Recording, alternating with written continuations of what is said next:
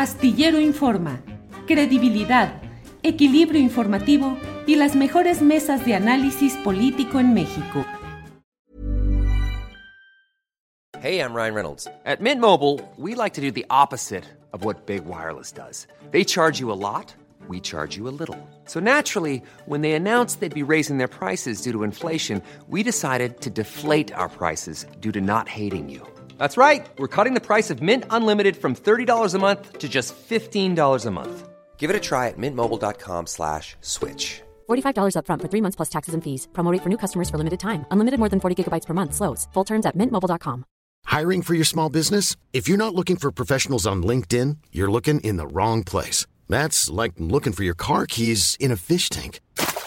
LinkedIn helps you hire professionals you can't find anywhere else, even those who aren't actively searching for a new job but might be open to the perfect role. In a given month, over 70% of LinkedIn users don't even visit other leading job sites. So start looking in the right place. With LinkedIn, you can hire professionals like a professional. Post your free job on linkedin.com slash people today. Astillero Informa, credibilidad, equilibrio informativo y las mejores mesas de análisis político en México.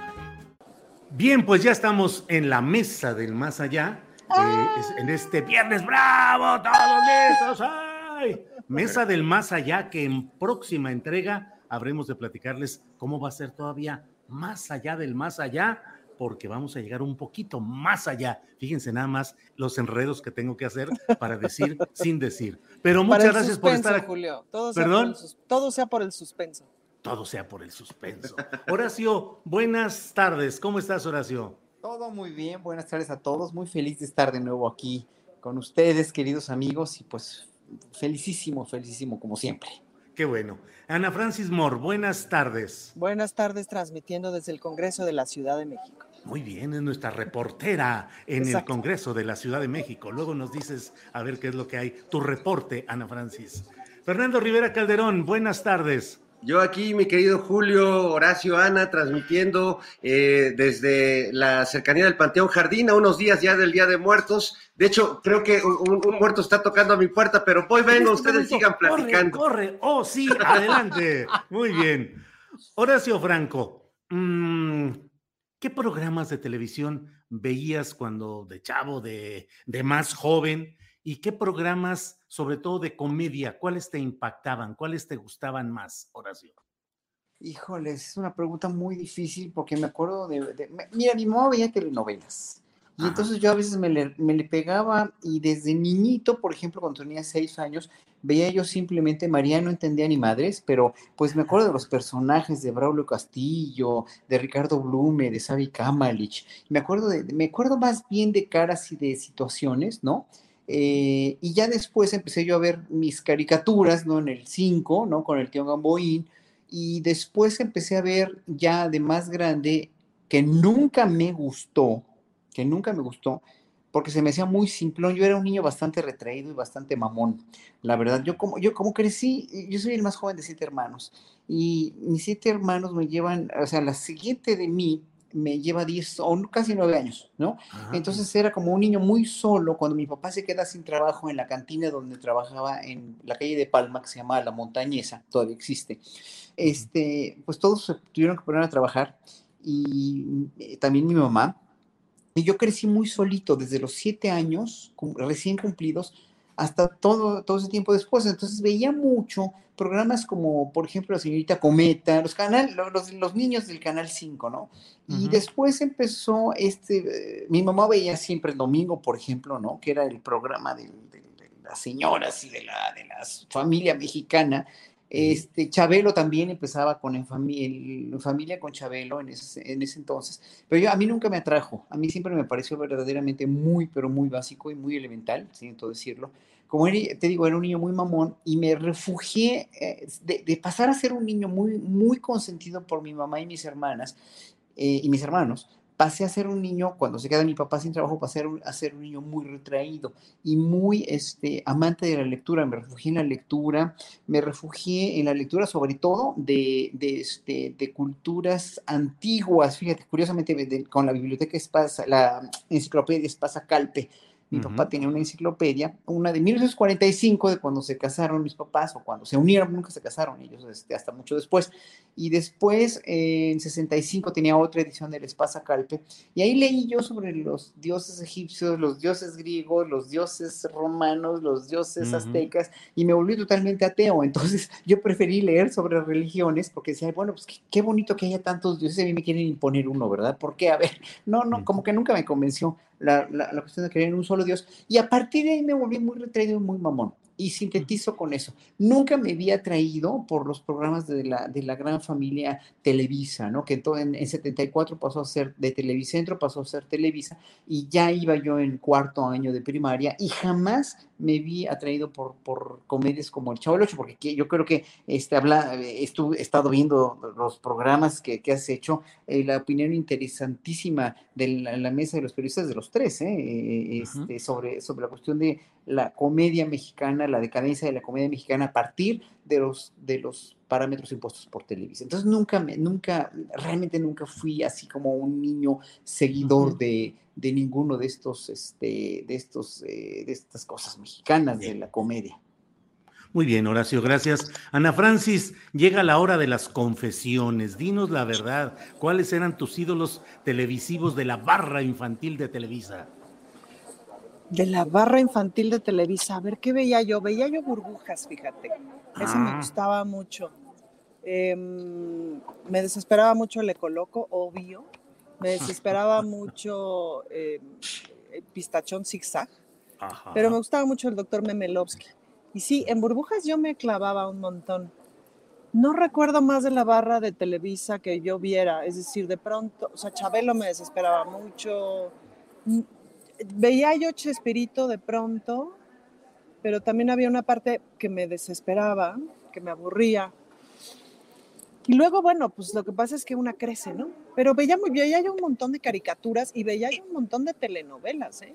Pero uh -huh. un montón, o sea, quinceañera, bueno, no sé si ustedes se acordarán, pero en el final de Quinceañera y en el final del Maleficio, las calles de la ciudad estaban vacías, pues, ¿no? Uh -huh.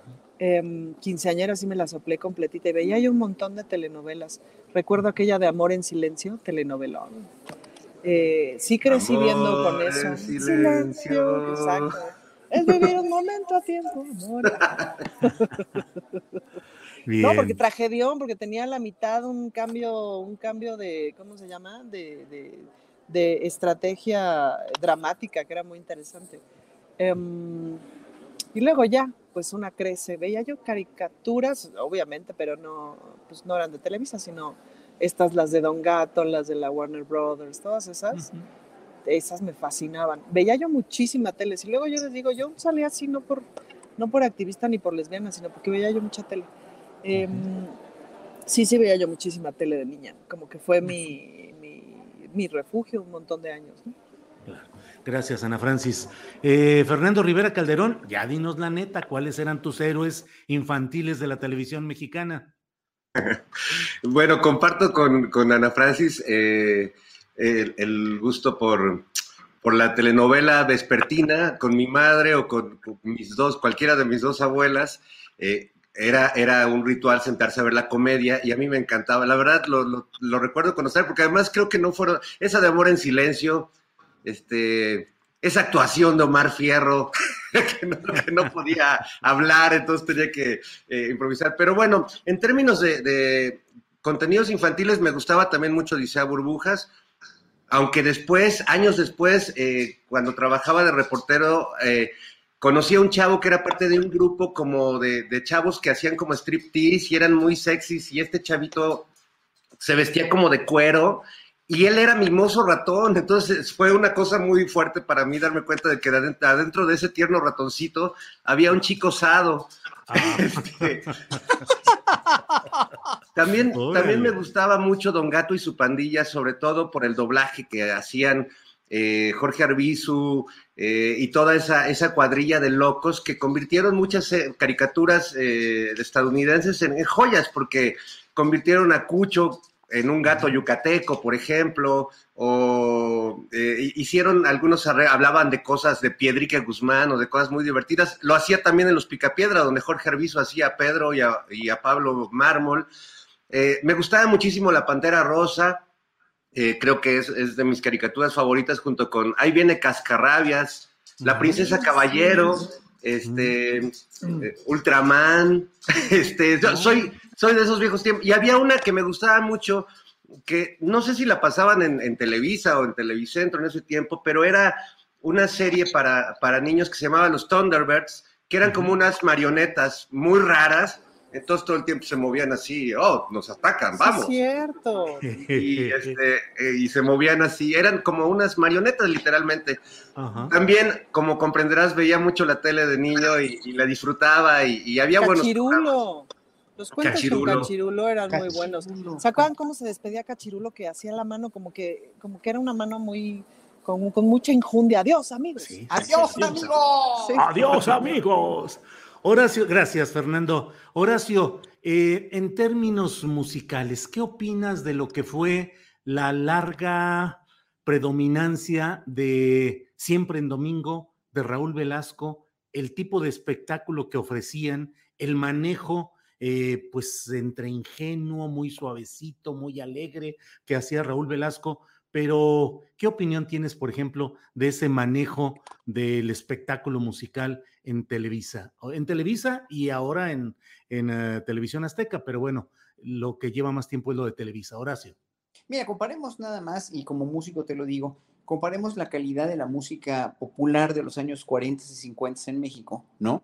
Que era, nada más con los los Panchos, por ejemplo, las hermanas Águila, ¿no? Las hermanitas Núñez, etcétera, etcétera. Muchos, muchos grupos de música popular fantásticos, incluso los cantantes solistas o los compositores como Agustín Lara, qué sé yo, bueno, evidentemente hay una playa de, de, de, lo que la W realmente como estación de radio y sus conciertos ahí en vivo propiciaron, fueron para la música popular mexicana de, en verdad una gran, un gran, este, un, gran aliciente y estaba muy bien la música mexicana hasta que llegó esta época que estás mencionando con eh, la, la, que yo lo llamo la gran decadencia, la gran decadencia de la música popular mexicana, que eh, empezó a decaer y a decaer y a decaer. Y yo no quiero ir en contra de ninguno en especial porque todos los artistas eh, que trabajaron en un momento dado hicieron este, algún buen papel, no, no, no quise decir eh, que todo es malo, pero el problema fue que todo, eh, todo se empezó a, estereotipar a partir de una idea de, yo quisiera, no quisiera decirlo así, pero sí coincido con Juan Becerra Costa, de abaratar, ¿no? De, de hacer chatarra toda la, la educación y la cultura y la música popular mexicana, de tal suerte que empezaron a, empezó la dinastía de la, la, la, la sociedad de castas mexicana, ¿no? la sociedad clasista, a promover o a proteger o a comenzar estereotipos como, por ejemplo, pues lo de los grupos de niños, ¿no? Que, que en un momento dado eh, eh, hicieron, por ser hijos de, los hijos de los actores de ese entonces, hicieron grupitos de niños que en un momento dado, y yo lo sé por un amigo mío que según, espero que sea verdad, no, no, este, yo, yo confío en mi amigo, un director de orquesta, que este, dice que el primer disco de uno de estos grupos, no me acuerdo si fue Timbiricho, no, no, no me acuerdo, ¿eh? o Parchis, no, no tengo, no, porque ese no, no es mexicano, no, pero el Timbiriche me parece, uno de esos grupos, pues los niños no podían cantar y tuvieron que recurrir a refuerzos de la, de la, este, del coro de niños de la Escuela Nacional de Música, que era muy bueno y sigue siendo muy bueno, ¿no? Entonces, ¿Para yo, fingir que ellos eran los que cantaban? Sí, sí, sí, sí, pues para fingir que ellos eran los que cantaban en el disco, porque finalmente, pues obviamente todo era playback, ¿no? En un momento dado, empezó la época del playback, ¿no? Empezó la época muy decadente del playback, donde finalmente, pues ahora sí que no arriesgaba nada, y en un momento dado, lo que yo sí les puedo decir es que empezó a decaer, aunque había mucho talento, como por ejemplo el mismo Ben Ibarra, quien respeto mucho, es un músico estupendo, ¿no? Eh, eh, eh, pero, pero bueno, es uno entre muy, o sea, es muy, son muy pocos entre muchos de la cuestión de la industria musical que empezó en decadencia, en decadencia, en decadencia, y la música popular mexicana, en vez de ser un bastión cultural como, como lo fue, por ejemplo, la trova cubana, y no es que sea yo rojo o comunista ni nada, pero Obviamente, pues comparen cualquier canción de cualquier grupo mexicano de esos con las canciones de Silvio Rodríguez, lo que no tiene nada que ver musicalmente hablando y tampoco filosóficamente y tampoco el contenido, pero pues obviamente la calidad de una de estas canciones cubanas pues, se las lleva de calle. Entonces sí fue, sí empezó una decadencia para vender una imagen más que para vender una calidad musical o un producto musicalmente respaldado, dijéramos. Gracias, Horacio. Ana Francis, obviamente te toca el tema de la comedia, así es que te pregunto qué opinas de lo que dijo eh, eh, Carlos Vallarta, el estandupero que ha estado pues en la polémica cuando ha dicho que con Chespirito ha sido lo, la etapa peor de la comedia mexicana. ¿Qué opinas de Chespirito? ¿Qué, opina, ¿Qué opinas del humor promovido en Televisa con Chespirito? Eh, programas como el de Sube Pelayo Sube, que no era musical, pero bueno, eh, Eugenio Derbez, Ortiz de Pinedo. Eh, ¿Qué opinas de ese humor que ha promovido Televisa? Fíjate que es, es muy interesante porque, es decir, evidentemente opino desde el día de hoy, desde lo que soy hoy y desde lo que sé hoy y desde lo que sabemos con la, con la distancia del tiempo. Entonces, creo que es un, todo ese periodo televisivo refleja, eh, pasa un poco como, como el periodo cinematográfico español eh, con Rocío Durcal y las gemelas estas Pili Mil y todo esto, que veías un mundo como súper fresa, súper cándido y tal, y por otro lado el franquismo asesinando a miles, ¿no? Entonces, y, con una represión brutal. Entonces, me parece que esa etapa en México también tiene que ver con eso, es decir, es una etapa televisiva como, como muy fresa, como muy mediana, como muy inocente, entre comillas, y en el país están pasando un montón de cosas tremendas. Es decir, no es una televisión que reflejara la realidad, es una televisión que tapaba la realidad y que trataba de contar una narrativa de un México que no era, pues, ¿no? Em, y en ese sentido, pues contribuyendo a la estupidización. Em, es una narrativa estúpida la que se va cimentando en todos estos años, pero no es de trancazo, es decir, Chespirito en realidad era muy bueno en términos de estructuras, em, de estructuras cómicas, en términos de, de usos, sí, de usos de herramientas cómicas. El problema es ideológicamente en lo que se va convirtiendo. Entonces, claro, se va colando ahí una lógica del bullying, se va colando una lógica clasista, se va colando, por supuesto, una lógica misógina y tal. Y lo que vemos en los últimos años de la televisión mexicana, pues es realmente malos guiones, malas actuaciones, malas realizaciones que ya no le dan risa a nadie. Es decir, todo este asunto que comienza por no reflejar la realidad, sino que comienza por dar un discurso dictado desde el Estado, dar un discurso dictado desde el, desde el poder, pues empieza a corromperse cada vez más, poco a poco, poco a poco, poco a poco, y alejándose del oficio, pues, ¿no? Es decir, para hacer buena comedia necesitas hacerla todos los días y necesitas mirar la realidad y necesitas reflejar la realidad y reflejar los dolores de la sociedad contemporánea, etcétera, etcétera. Si te vas alejando de eso, pues lo que vas haciendo son, este, ¿cómo se llama? Churritos, este, ¿me explico? No comida, pues, sino vas haciendo porquerías. Entonces, ahora, si tú pones a un grupo de comediantes de las televisoras a hacer un buen espectáculo de comedia en el teatro o en la tele, son incapaces porque no tienen el oficio de mirar la realidad. Lo mismo pasa con las telenovelas, no tienen el oficio de mirar la realidad. Salma Hayek en una entrevista que dio muy interesante sobre esta serie Monarca que hizo, hablaba justamente de esa pérdida del oficio del guion en México. Es decir, si haces guiones idiotas, pues pierdes el oficio de hacer buenos guiones y entonces crees que hacer este, un brownie en un microondas es hacer repostería y no, es hacer un brownie en un microondas. Entonces, eso es lo que hacen, comedia, brownie, microondas, pues, ¿no? De esa calidad, de ese tamañito, por supuesto, de esa aspiración y de esa trascendencia. Es nada, es, es aire y además ni siquiera sabrían cómo hacerlo bien perdieron totalmente el oficio.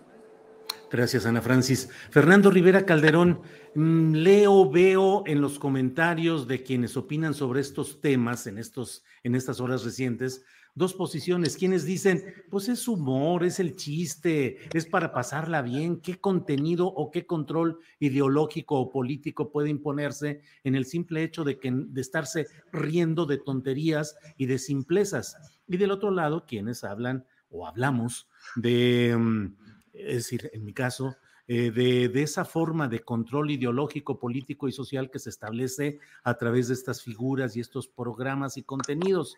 ¿Tú qué opinas, Fernando?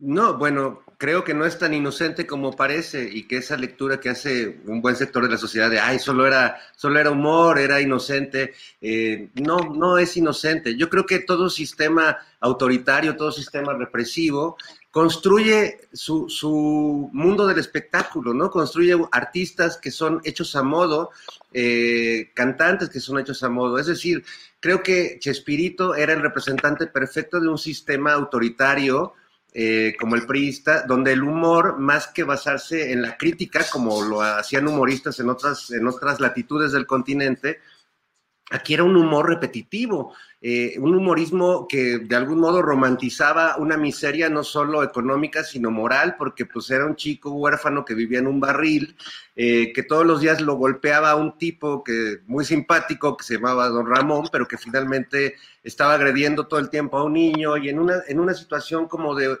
de repetición, cuando el humor es espontaneidad, es sorpresa, es explosión, Chespirito logró hacer, repetir un chiste mil veces, no para que fuera gracioso, simplemente para que la gente de todo el continente adoptara todas esas frases, se las aprendía de memoria y en eso pues logró un fenómeno muy peculiar, pero que no, no pasa para mí por el humorismo, pasa por hacer que todo el mundo se aprenda algo después de repetirlo durante décadas, ¿no? Eso era para mí, además de que Chespirito, Raúl Velasco y el PRI hacían lo mismo, Chespirito empezó a usar las risas grabadas, las risas grabadas, cuando uno escucha una risa, así como cuando alguien eh, ve bostezar a una persona, se contagian.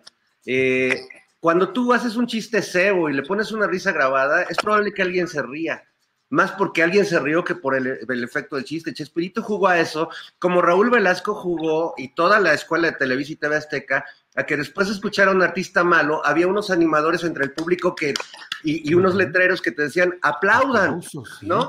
El aplauso inducido, la risa inducida y, perdón, pues los candidatos inducidos, los votos inducidos, todo era grabado, todo era simulado y era, eh, creo que, una, un, sistema que además vivía conectado. Recordemos que eh, todo ese mundo de artistas que se presentaban en Siempre en Domingo y que escuchábamos en todas las eh, cadenas de radio nacionales, pues muchos, eh, sus drogas, porque muchos eran muy adictos, se las daba el negro durazo, es decir, la policía política eh, o la policía del país era la que tenía enganchada al gremio artístico. Y esto está documentado y se cuenta en varias historias de varios artistas, que era el mismo poder político el que tenía, pues, una, patita puesta sobre los artistas. Por eso nos robaron en este país durante décadas la posibilidad de tener un humorismo crítico que se tuvo que refugiar en el cabaret, la posibilidad de tener una música de rock que fuera contestataria, que se tuvo que ir a la periferia de la ciudad.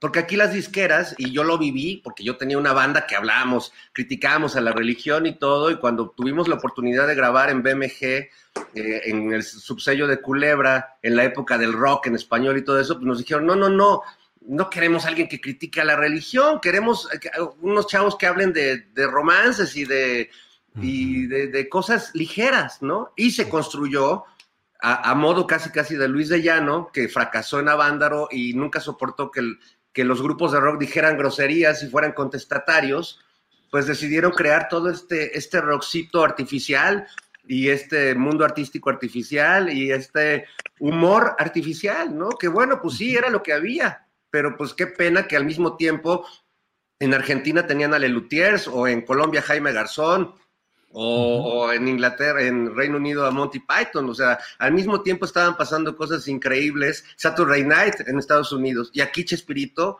es una tragedia. Es una tragedia. Fernando, gracias. Eh, Horacio, podríamos pasar un largo rato hablando de este tema, pero te invito a que nos digas cuando escuchas Universidad Nacional Autónoma de México, UNAM, ¿qué cosas positivas y qué cosas negativas evocan en ti esas siglas eh, fundamentales en la cultura y en la academia mexicanas? Bueno, la UNAM es la máxima casa de estudios, es la universidad más antigua que tenemos en América, es, un bastión enorme de conocimiento, de formación de personajes, de, de, de explosión de ideas que han transformado la sociedad. No olvidemos el 68, no olvidemos, eh, o sea, no, olvidemos los grandes rectores que tuvo, ¿no? La UNAM. Eh, y, claro, con el neoliberalismo y más bien con la corrupción y el ostracismo emanado de los gobiernos priistas por tantos años, con el mismo sistema y después con la entrada del neoliberalismo a raíz del, gobierno de Salinas de Gortari, todo empezó a centrarse en eso, en, producir mano de obra barata sin ninguna crítica, sin ninguna crítica social, o sea, una educación tecnocrática lo menos posible o lo más alejada de la adquisición de una mentalidad crítica, de una cuestión este, basada en la, en la, sí, en, la crítica hacia el, hacia el sistema, con una gran excepción, obviamente, que es la Facultad de Filosofía y Letras, que siguió siendo pues un bastión del pensamiento crítico muy fuerte, ¿no? Y muy, este, muy contestatario, pero poco a poco, con rectores que tuvo la UNAM, con los manejos de los dineros, con la cuestión de la indoctrinación hacia la derecha, sí, hacia el pensamiento tecnocrático, francamente tecnocrático, etcétera, etcétera, pues se, se, se, se, empezó a, sí, yo sí estoy de acuerdo en, en, en, que, en, que, la UNAM se ha derechizado, no generalizar, como lo hizo el presidente, lo dije la semana pasada aquí en, este mismo foro que tenemos, pero, pero sí, o sea, la universidad ya mostró o, fue mostrando, y, lo vi con este, la entrevista que le hiciste a, este Murillo, ¿no? Murillo se llama, o sí, este politólogo, eh, esta semana hace tres días o cuatro, que la entrevista. Sí, pues sí, bueno, él, este, en verdad fue, este, es totalmente, estoy totalmente de acuerdo con él. O sea, la, la, UNAM en un momento dado sí tendió a irse hacia la, hacia la derecha en muchos rubros, en muchas cuestiones, también prácticas de administración, ¿no? Vemos los, las grandes diferencias de sueldo que hay entre maestros de asignatura y maestros de tiempo completo, cómo se dispuso de los dineros de la UNAM, cómo se mal dispuso en, eh, o, con una opacidad tremenda, ¿no? Hasta que la, la Contraloría ha sacado trapitos al sol que ningún rector ha sabido, ¿no? Contestar realmente, ha sabido, ha sabido este, aclarar. Entonces, ahí en ese sentido yo, eh, lo, que yo respeto mucho de López Obrador es no meterse con la autonomía de la UNAM. Eso es muy interesante. Lo que, lo que, en lo que no estaría de acuerdo es en generalizar, porque no todos los universitarios son iguales, no todos los universitarios tienen esta derechización o tienen esta, este pragmatismo, dijéramos, de, educarlos simplemente sin una mentalidad crítica y con una, produciendo mano de obra barata, que es lo que en todo el mundo también se ha, se ha tendido a hacer eso, mano de obra especializada y barata. Pero por otro lado, tenemos a la Facultad de Filosofía y Ciencias de, la, de, esta universidad, que es una maravilla, muchos de las escuelas de arte también, y en todos lados hay, hay de todo, ¿no? Yo creo que sí, pero administrativamente hablando, sí, la universidad se ha derechizado y, y creo que bastante, ¿no? Entonces hay que poner las cosas en la realidad y no hay que generalizar. Gracias, Horacio Franco. Ana Francis Moore. Ana Francis, ¿qué opinas de las declaraciones del presidente que ha dicho que en la UNAM eh, pues hay una derechización, neoliberalismo, conservadurismo? ¿Lo consideras que es un espacio que ha mantenido una presencia crítica a lo largo de las décadas o realmente hoy está siendo ya eh, absorbida por esa derechización? Bueno, yo creo que, como decía un poco la vez pasada, hay muchas UNAMs, pues, ¿no? Me quisiera centrar, por ejemplo, en el asunto de género, que creo que ahí podemos ir observando este, el cómo funciona el sistema. Si tú quieres poner una denuncia contra un profesor, contra un compañero, etcétera, una denuncia de violencia de género, la cosa es la más complicada del mundo, te la hacen de super jamón, entre ellos mismos hacen un consejo que dicen que no, no es cierto, la que estás loca eres tú, etcétera, etcétera. Y eso más, más o menos se repite en todas las facultades. Y por eso hemos visto a las compañeras y a los grupos de, de las estudiantes y tal tomar las facultades, cerrar, etcétera, etcétera, hacer tendederos y tal, porque la UNAM como tal, como institución, responde peor, o sea, más lento que Hertz Manero. Otro detallito, por ejemplo, que, que ahora sí que para muestra un botón, em, las, el, equipo de fútbol femenil de la UNAM, que siempre ha jugado en el espacio de la cantera, hasta el 2020 pudo jugar en el estadio de CEU por presiones, además de el Festival Tiempo de Mujeres. ¿Me explico? Es decir, por una como presión, etcétera, etcétera, del Festival Tiempo de Mujeres y no necesariamente lo pagó la universidad, o sea, hay una parte que pagó la Secretaría de Cultura de la Ciudad de México para que eso ocurriera. Es decir, solitos, solitos, no se les da la igualdad de género, me explico, hay que ejercer un montón de presión. Si eso no es derechización, entonces no sé qué es, pues, ¿no? Eh, eh, escuchamos a Marcelino Perellor declarar las mamarrachas que declaró, el otro maestro que declaró en junio en TV me parece que fue este que hizo eh, esta alegoría sobre la violación y tal. Entonces, bueno, en términos de género, la UNAM como institución es bastante cavernícola, que no necesariamente sus comunidades, pues, ¿no? Hay comunidades requete interesantes, pero la diversidad de la UNAM, pues sí es muy fuerte y es bien importante. Y cuando yo estudiaba ahí, por ejemplo, o sea, de los chistes que eran típicos era, si quieres encontrar gente bien vestida, pues te vas a derecho, ¿no? Este, los más pandrosos, pues en, filosofía, en ciencias, en ciencias políticas, etcétera, ¿no? En fin, son muchísimos universos, ¿no? Bien, gracias Ana Francis. Fernando Rivera, por favor, tu opinión sobre la UNAM, sobre su participación en los procesos de cambio, de transformación del país, si crees que se ha adormecido la conciencia crítica y la participación de mm, la comunidad universitaria, o cómo vas viendo esta evolución de la UNAM, Fernando, por favor.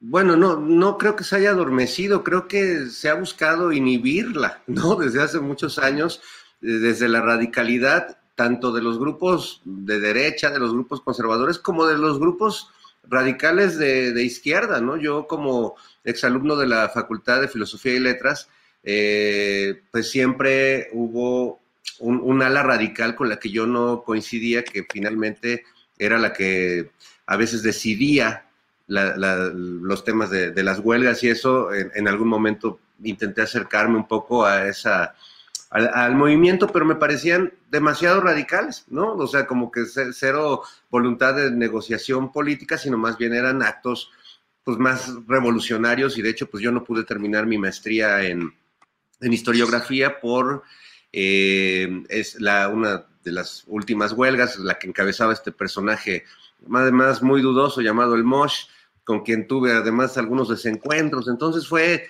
eh, una cosa eh, pues que me hizo ver la, polaridad que puede haber en la universidad y cómo a veces los grupos que hacia afuera llaman más la atención no son necesariamente los que están generando el discurso crítico al interior de, nuestra querida universidad. Sí creo que ha habido eh, una, una voluntad de inhibir el espíritu crítico, sobre todo el espíritu autocrítico, y de seguir haciendo de la universidad, como lo fue durante muchos años, pues un botín político. Pero con diferentes intereses, ¿no? Recordemos en los tiempos de Luis Echeverría como eh, Echeverría tratando de reivindicarse después de, pues, del 68 y de todo lo que había sucedido, eh, muchas de, la gente de su gabinete, mucho, se, rodeó de muchos jóvenes que sacó directamente de, la Facultad de Derecho de, la UNAM, ¿no? Entonces, eh, durante mucho tiempo el PRI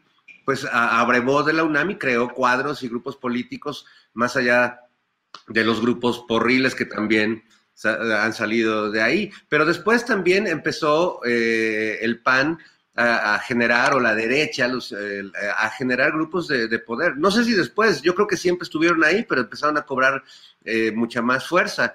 Y yo pongo un ejemplo que, que, bueno, igual es muy personal, pero que de algún modo confirma también los dichos del presidente, que, finalmente es la crítica de uno, de uno más de los exalumnos de, de nuestra casa de estudios, así que tampoco lo veo como algo por lo que haya que salir a hacer un paro una marcha.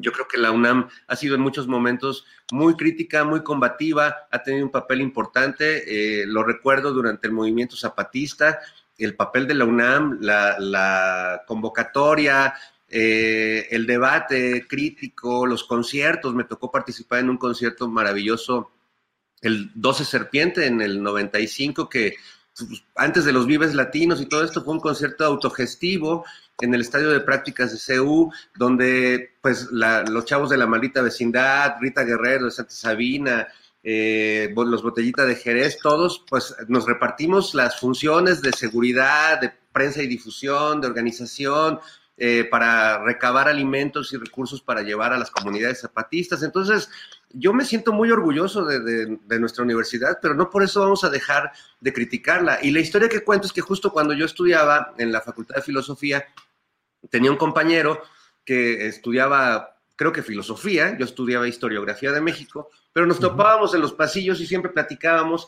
Y durante mucho tiempo, y, luego pues me enteré que era líder del movimiento universitario y que era un chico de izquierda y platicaba con él y me parecía un tipo inteligente Y, y de repente hoy lo veo y digo.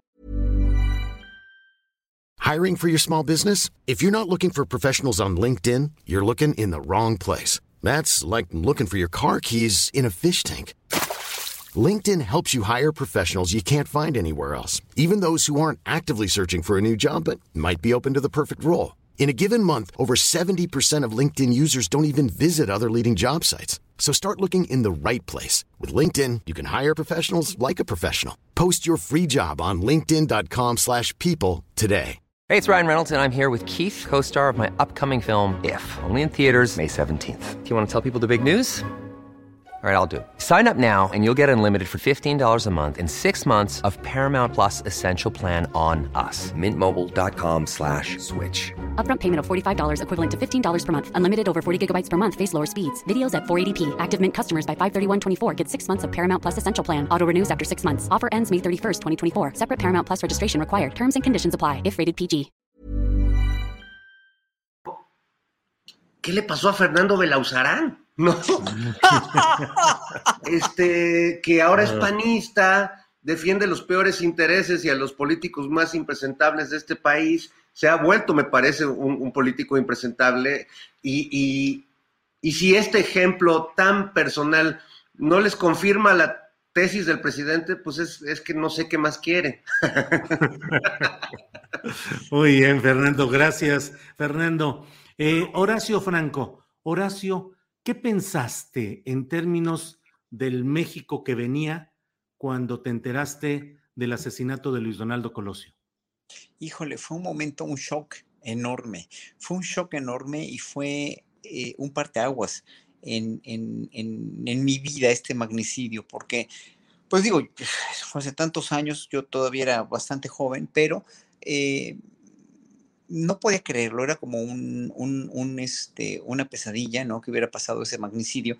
Y, y obviamente, como mi, la mentalidad que he tenido ha sido desde que viví en Holanda, desde 1981 hasta este año de 2021, igual, o sea, 40 años pensando igual democráticamente, pensando en que de ser de izquierda, pensando en un país con, con, una, con una igualdad, soñando con un país con una igualdad de derechos, con una igualdad de, de clases sociales, etcétera, etcétera. Obviamente eh, ya sabía yo, porque ya había inventado yo eso de la dictadura perfecta antes que Vargas Llosa, desde 1985 que llegué a vivir a México, después de haber realmente disfrutado de una democracia como era en ese entonces Holanda, donde no había discriminación, donde era la, repartición equitativa de la riqueza y no tenían recursos para repartir ninguna riqueza, pero se la lograron a partir también de invasiones, a partir de, de ser una, un país colonizador muy chingativo, pero finalmente después entendieron, después del madrazo de la Segunda Guerra Mundial, entendieron perfectamente que por, no, por ahí no iba la cosa y que tienen que ser una sociedad igualitaria. Pero bueno, después de eso, viene este magnicidio de Colosio. Y, este, y, y, digo, híjole, es que sí, ¿verdad? Esto no puede ser una cuestión de un asesino solitario de Mario Burto. Yo nunca me creí ese cuento, obviamente, ¿no? Pese a que lo quisieron manipular de esa manera, eh, obviamente se, rumoraba como tantos rumores había de tantas cosas, que pues había, había sido Salinas quien lo mandó matar o lo que sea, ¿no? Yo no me meto en eso, no me metí en eso, además no podría afirmar nada, pero hoy por hoy, eh, eh, bueno, después salió este pues el otro candidato que finalmente pues ya, ya vimos quién fue, ¿no? Y ya vimos cómo dejó el país con el Pro, etcétera, etcétera, ¿no? Y, bueno, para no, para no hacer el cuento más largo, yo creo que este, en, ese, en ese momento para mí ese magnicidio representó la posibilidad de, de o sea, todavía, de, más bien, la posibilidad de un cambio de que ganara la izquierda, obviamente, yo dije, ojalá que la gente se dé cuenta que estamos gobernados por una bola de, de, patanes, ¿no? O de gente que ha ido hundiendo a México. Y pensé en verdad en, en, un cambio pues, que siempre había pensado, siempre había yo este, soñado con un cambio a la izquierda, ¿no? Este, y bueno, pues obviamente no pasó así, pero evidentemente, pues cada vez, con este asesinato, cada vez se refrendó más, y aquí acabo en, eh, de responder lo que tú me dijiste, me preguntaste, cada vez me refrendó más el hecho de que estábamos gobernados por gente verdaderamente muy siniestra, porque esto no se creía, esto no puede ser una cuestión de un asesino solitario, y bueno, qué bueno que ya este, la Comisión de, Derechos Humanos empezó a, otra vez a, querer abrir el caso, porque esto pues no puede seguir así, ¿no? O sea, aunque sea un magnicidio que se cometió hace veintitantos años, ¿no? Ya no, ya no podemos eh, seguir chupándonos el dedo y hoy por hoy que en este sexenio las cosas se dicen por su nombre, las cosas se mencionan y no hay máscaras, no fuera máscaras en este sexenio, pues ojalá que esa máscara también se quite, ¿no? La máscara del 68, la máscara del 71, esta máscara del magnicidio de Colosio y tantas otras máscaras que tenemos y que vivimos a cuestas. Gracias a lo que tú empezaste aquí a, cuestionar de qué son los medios masivos de comunicación, la cuestión de, la, de las noticias que eran tergiversadas totalmente a modo de que la opinión pública fuera una, ¿no? A, modo de que el PRI tuviera una hegemonía. Y pues hoy, hoy por hoy tenemos que refrendar todos los días los ciudadanos mexicanos esa memoria para que no nos vuelvan a dar a torre con el dedo. Gracias, Horacio Franco. Eh, Ana Francis Moore, ¿qué piensas, eh, qué pensaste cuando sucedió? ¿Qué sentiste y qué pensaste cuando el asesinato de Luis Donaldo Colosio? Y agrego, ¿qué piensas ahora de pues eh, la valoración histórica que se hace pues del gobierno de aquel momento de Carlos Salinas y de lo que ha pasado Mario Aburto. Por favor, gracias. Pues fíjate que recuerdo muy bien el momento porque iba yo sobre un pecero en eje 8, este, venía yo regresando em, y en aquel entonces la verdad es que no necesariamente estaba yo muy politizada, estaba yo muy chava, y estaba apenas como saliendo del closet, pero tenía una novia de la UNAM que era muy izquierdosa, matemática de la UNAM justo, y como que ella estaba muy preocupada y tal, y yo decía, bueno, pero pues van a poner otro porque es lo mismo, ¿me explicó? Es decir, a mí como que me dio esta cosa de, porque mi mamá eso decía, pues, ¿no? De, da exactamente igual, siempre gana el PRI, siempre va a ganar el PRI, este, y es uno detrás del otro y da lo mismo, pues, ¿no? Em, y claro, conforme fueron pasando las horas y que me fueron explicando y que fui entendiendo un poquito más de la circunstancia, dije, no, pues qué recios se llevan, pues, ¿no? Qué feo se llevan, porque no, no, es, o sea, como que de pronto por ahí empezó a salir una versión de, bueno, pero si esto es un ataque, digamos, una, un gol, una especie de golpe de, de Estado o alguna cosa así, versión que la verdad es que pronto desapareció, es decir, era evidentemente un golpe interno, pues, ¿no? Y eso, pues, que es qué recio y qué feito se llevan, pues, ¿no?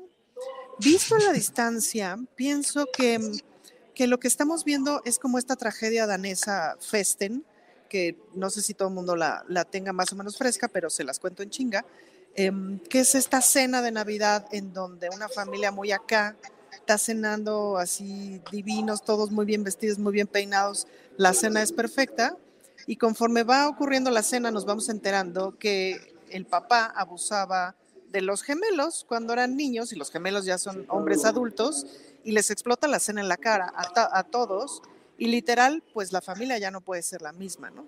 Entonces, de esa misma manera, eh, sumando a lo que hablábamos hace rato de Televisa, de la televisión, de los medios, etcétera, me parece que vivimos una ficción durante un montón de años. Bueno, el país vivió una, ficción durante un montón de años, mientras eh, el papá estaba violando a los gemelos, pues, ¿no? Y toda la familia lo sabía, o algunas partes de la familia lo sabían, pero nadie lo hablaba en voz alta. Y ahorita justamente estamos viendo la tragedia de desvelar las verdades. Por supuesto que yo creo que que la verdad nos hará libres, ¿no? Este, y que después de esta tragedia de desvelar las verdades, sí, sin duda empezaremos a poder construir desde otro lugar. En mi familia y en muchas de nuestras familias se vivieron cosas similares, pues, ¿no? Y las verdades este, alivianan un montón, sobre todo las mentiras, pues carajo, te enferma por dentro, pues, ¿no? Te, generan un montón de tumores y sobre todo, pues, ¿no? Entonces, sí veo muy positivo el revalorar la circunstancia. Por supuesto que estaría buenísimo este, saber qué pasó. Es evidente que ese güey, Mario Aburto, pues no fue, o si, si fue, pues no fue el solo, me explico, o sea, el asesino loco, pues ni que fuera John Lennon, este, o sea, no era por ahí, pues, ¿no? Em, y eso es evidente. Bueno, ¿qué pasó? ¿Qué tantas cosas se movieron? Pues, ¿no?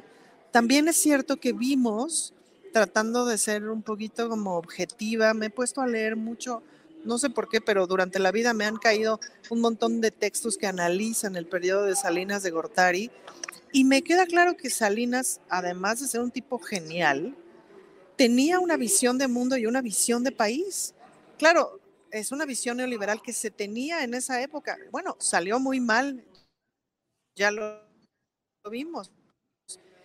Y yo vi a hombres de esa generación, yo vi a mi correcto, y cuando la realidad te va escupiendo en la cara, pues vas tomando decisiones que van haciendo que eso se ponga cada vez peor.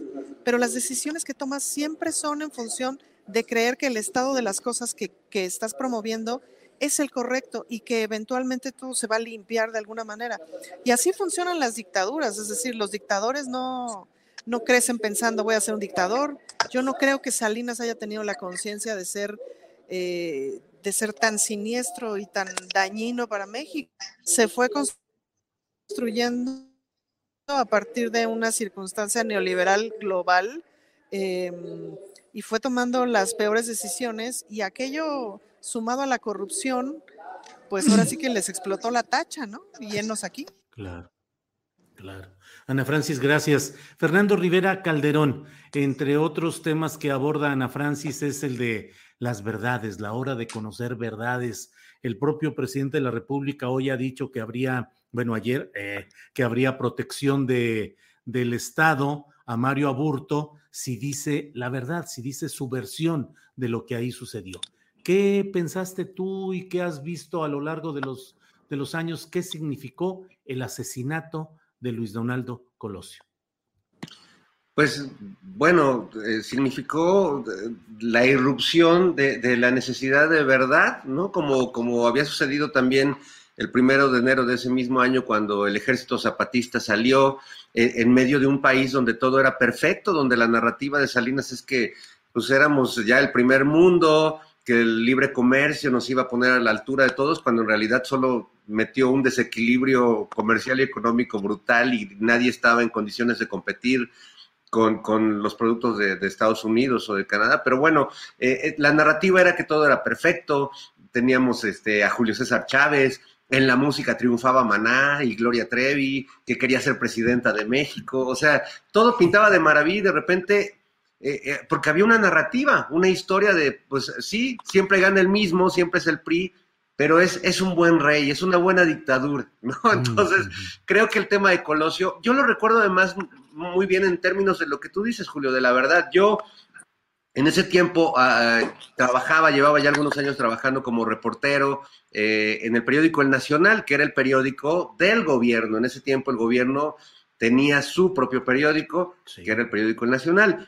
Y yo acababa de renunciar porque me censuraban mucho, no recuerdo si eran los tiempos de Pablo Iriart, pero ya era una época en la que yo, yo escribía de lucha libre y, pero bueno, me metía políticos en mi columna y pues me lo cortaban y me enojé. Y me acuerdo que se había escrito una carta y me fui.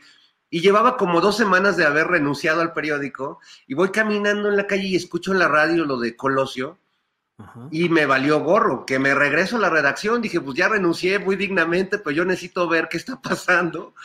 Y regresé a la calle de Ignacio Mariscal, me metí a la redacción y bueno, una efervescencia, una adrenalina eh, una confusión de datos, pero ahí justo eh, me enteré que, que, Colosio ya estaba muerto mucho, mucho antes de que, la, de que la información se hiciera pública. Ya, ya se sabía que, no, no, lo estaban este, tratando de salvar en el quirófano, ¿no? Ya, eh, el, candidato ya no estaba y lo que estaban buscando era una estrategia para poder comunicarlo, para poder decirlo públicamente Luego me tocó en la noche, pues este episodio periodístico insólito y radical de Jacobo Saludowski, eh, tratando de meterse a la cabeza de Talina Fernández. Sí, sí, sí. Y Talina, pues metida, porque además Talina no iba como un periodista común y corriente. En ese tiempo, recordemos, eh, me parece que ahora ya no pasa, pero había periodistas que iban de cuates de los candidatos, que eran consentidos y que iban más de amigos del candidato que, de corresponsales de, algún medio informativo.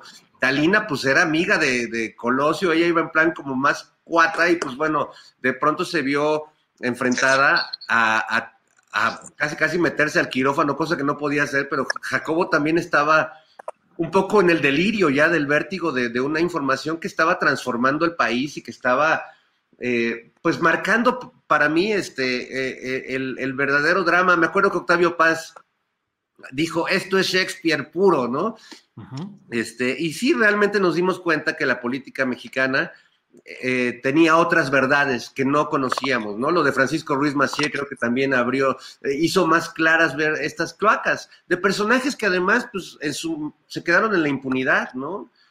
Aburto, pues, fue finalmente haya sido el que le disparó o no, pues nos queda claro a todos que no fue el autor intelectual y que hay muchos personajes ahí, como Córdoba Montoya, eh, el mismo Manuel Camacho, que bueno, ya, ya no está en este plano, pero muchos personajes que, siguen ahí, y Carlos Salinas, por supuesto, que pues parece que es, como Peña Nieto, nada más no lo vemos saliendo con su novia de, hoteles en, en, Roma, pero este, pues anda muy campante por la vida, ¿no?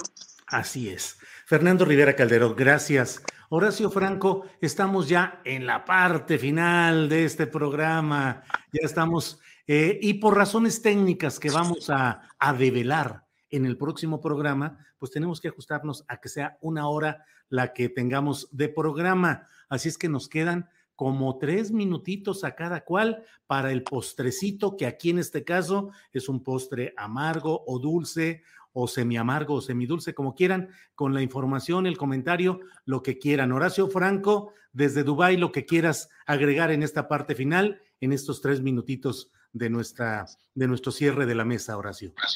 Pues yo nada más quisiera darle, darle totalmente la razón aquí a Fernando y a Ana, porque este, en realidad lo que, sintetizando, lo que tenemos que hacer los ciudadanos es nunca dejar de recordar, jamás, y tampoco dejar de recordarles a los mucho más jóvenes que nosotros cómo era el México antes del 2018 y cómo puede llegar a ser y cómo estamos ahorita en un inter, en un paso muy doloroso para muchos, ¿no?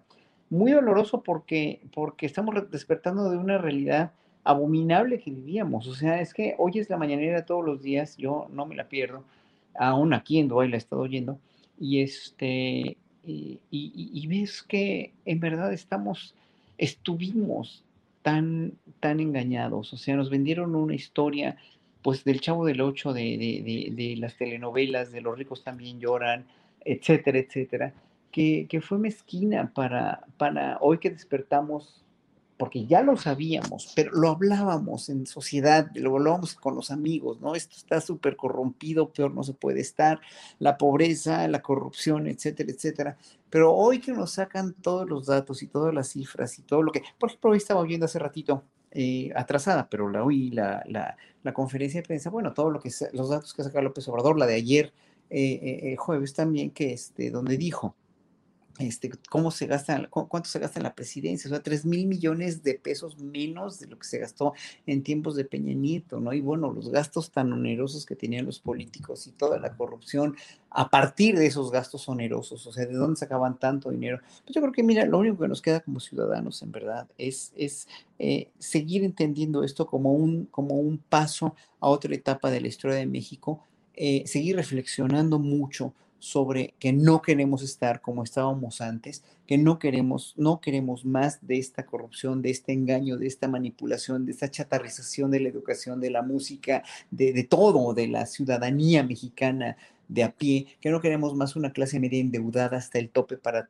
tener una, una vida aspiracionista o aspiracional como la, como la, como nos hicieron este soñar con este neoliberalismo y que finalmente pues ninguno, ningún sistema, porque esto no es una llegada al socialismo ni tampoco, porque el sistema económico de Andrés Manuel López Obrador debería de bautizarse como una nueva cosa porque está entre el, el capitalismo puro, entre el neoliberalismo y el socialismo y hasta el comunismo, ¿no? Entonces, no, no, no se llama de ninguna de esas maneras. El sistema económico de López Obrador que quiere implementar una nueva forma de gobernar muy visionaria en todos los aspectos, eso es lo que la gente no quiere entender, es que nos va a llevar hacia una nueva etapa. Por eso yo creo que sí estamos gobernados por un estadista que aunque no nos gusten muchas cosas, que no nos gusten los Bartlett, que no nos gusten los, los, este, los, los, de Acapulco, etcétera, va, va, a tener que ser así, pero él mismo está proyectando una nación hacia un futuro mucho mejor y mucho más próspero para todos. Gracias, Horacio Franco. Ana Francis Moore, por favor, en la parte final, estos tres minutitos de postre final, por favor. Ana Francis. Yo no sé si ustedes se acuerdan que de hecho no sé si sigue existiendo una marca gringa de tacos que se llama Taco Bell. Sí. Que tenía un perrito muy simpático que lo anunciaba. Yo por eso me acuerdo de Taco Bell. Me disculpo por el ruido, pero es un poco inevitable aquí en el Congreso. Pero bueno, en, pues el perrito era muy simpático y anunciaba yo quiero Taco Bell y era muy simpático. Un día me comí un desgraciado taco de esos de Taco Bell y era una tortilla dura que no tostada este, acomodada como taquito, y ahí le echaban quién sé qué madre, casi vomito, pues, ¿no? Ese es el problema de la mediatización y de la medianía. Y eso se ha colado en todas las áreas, no solamente se coló en la música, en la comedia, en la televisión, se cuela en la discusión política. El otro día yo me arrancaba los pelos de la desesperación del nivel de conversación y de debate, porque de veras hay un ala del Congreso que se ha dedicado a aprender. ¿Quién sabe dónde fueron a la escuela, Julio? Te juro que si fueron a Harvard les tomaron el pelo, porque no mames, perdón de mi francés, el nivel de ideas y de discusión, de capacidad de uso del lenguaje. Es ridículo. Bueno, toda esa medianía se está Cobel. Entonces, me parece que estamos en el proceso de regresar pues a los sopes de la 9, este, ¿no? Por lo menos al tizoncito, carajo. O sea, una diversidad más amplia de tacos, ¿no? Este, una diversidad amplia de tacos, el farolito, qué sé yo, no voy a hacer anuncios, Julio, porque nos desmonetizan, cállate. Pero, no, no, adelante. Este, ¿no? Una diversidad importante, una diversidad importante de tacos, los de la esquina, los de los otros, o sea, todo mundo conocemos una diversidad importante de tacos, ¿no? Y en eso se basa gran parte de nuestra felicidad y de nuestra mexicanidad. Entonces, bueno, de la misma manera, este, pues tiene que haber ideas distintas y formadas de distintas cosas y de distintas maneras. Me parece que estamos transitando de nuevo a la diversidad de tacos y saliendo del mendigo Taco Bell, que es idiota, insípido y además aburrido. Muy bien, Ana Francis. Pues muchas gracias por estas uh, referencias, estas precisiones de la veracidad gastronómica y de sus adulteraciones. Fernando Rivera Calderón, por favor, ya en la parte final de este programa, lo que desees agregar en estos postrecitos del final de la mesa del más allá. Bueno, pues me, me gusta porque todo, todo el programa de hoy se conecta y, todo, todo de alguna manera tiene que ver, eh, porque al final todo, todo es político. Yo retomaría un poco lo que decía Horacio de que eh, recordemos quienes pasamos por todo este trance histórico de, y histérico de la vida política del país, y recordémosle a, a, los que no vivieron lo mucho que nos costó salir de ese país aburrido, monotemático, que era como una cárcel ideológica. Eh, recordemos que, es importante hablar de Chespirito y de las implicaciones políticas y sociales de ese tipo de humorismo blandengue y apolítico, porque gracias a Chespirito es que hoy tenemos a un Chumel y tenemos a un Derbez y tenemos a un Haitovich y todo este humor machista, eh, misógino, homófobo. Eh, recordemos que Chespirito apoyó al PAN, apoyó al PRI mientras el PRI gobernó y luego apoyó al PAN los últimos años de su vida. Recordemos que Chespirito era el comediante favorito de las dictaduras latinoamericanas. Recordemos que Chespirito era recibido con honores por Augusto Pinochet y se presentaba con toda la vecindad del Chavo en el Estadio Nacional donde asesinaron estudiantes y donde asesinaron a Víctor Jara. Recordemos que gracias a Raúl Velasco tenemos a Inés Gómez Montt y a Laura Bozo y a ese mundo del espectáculo eh, también lleno de corrupción y ese mundo musical lleno de payola. Entonces, no, no perdamos la conexión de por qué estamos en este punto en el país y no permitamos que regresen estos personajes a volver el discurso monotemático como lo han tenido desde hace tres años en los que solo hablan de una cosa que no soportan que el país esté transformando y la verdad es que yo creo que no debemos permitirles que regresen. Nada más, este, como, como cuadro de honor pondría hoy a, la, alcaldesa Sandra Cuevas, que después de decir que no le gustan los pobres, este, ya, ya se, ya se madreó a uno. Este, acabo de ver un video que ya se le va a los trompazos a, a, un cuate. Este, así que bueno, tratemos de no permitir que este tipo de personajes que nos robaron generaciones de talento, de humoristas, de músicos, de rockeros, de creadores, que nos robaron tantos sueños durante tantas décadas, no permitamos que regresen al poder. Bueno, pues muchas gracias a los tres. Eh, Horacio Franco, gracias, buenas tardes. Eh, ya tienes tu boleto de vuelo para Viva Aerobús y para Volaris que ya van a salir del aeropuerto internacional Felipe Ángeles a ciertos destinos, Horacio? Ya quisiera yo tenerlo. Esperemos ya que sea el 21 de marzo del año que entra para, para ir a indagar cómo están estos, estos vuelos, en verdad. Bueno, pues tendremos que organizar una expedición, una excursión del más allá de la Ciudad de México e irnos, creo que es un vuelo eh, en una línea hacia Cancún, así es que podemos irnos para transmitir desde por allá la mesa del más allá. Eh, Ana Francis Moore, gracias y buenas tardes. Gracias. Entusiasma la idea de irnos a Cancún, Julio. Vámonos. Ya no pensemos más. Vámonos tendidos. Fernando Rivera Calderón, gracias y buenas tardes. Muchas gracias, eh, Julio. Gracias, Horacio, Ana Francis. Me da mucho gusto verlos. Y bueno, espero pronto que se revelen los misterios que, que y, los dichos y diretes que están alrededor de la mesa del más allá.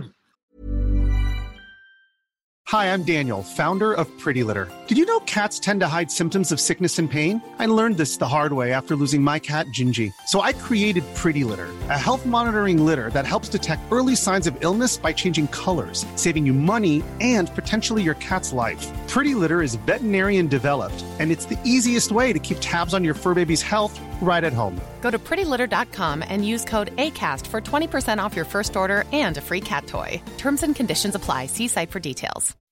When you make decisions for your company, you look for the no brainers. If you have a lot of mailing to do, stamps.com is the ultimate no brainer. Use the stamps.com mobile app to mail everything you need to keep your business running with up to 89% off USPS and UPS. Make the same no-brainer decision as over 1 million other businesses with stamps.com. Use code program for a special offer. That's stamps.com, code program.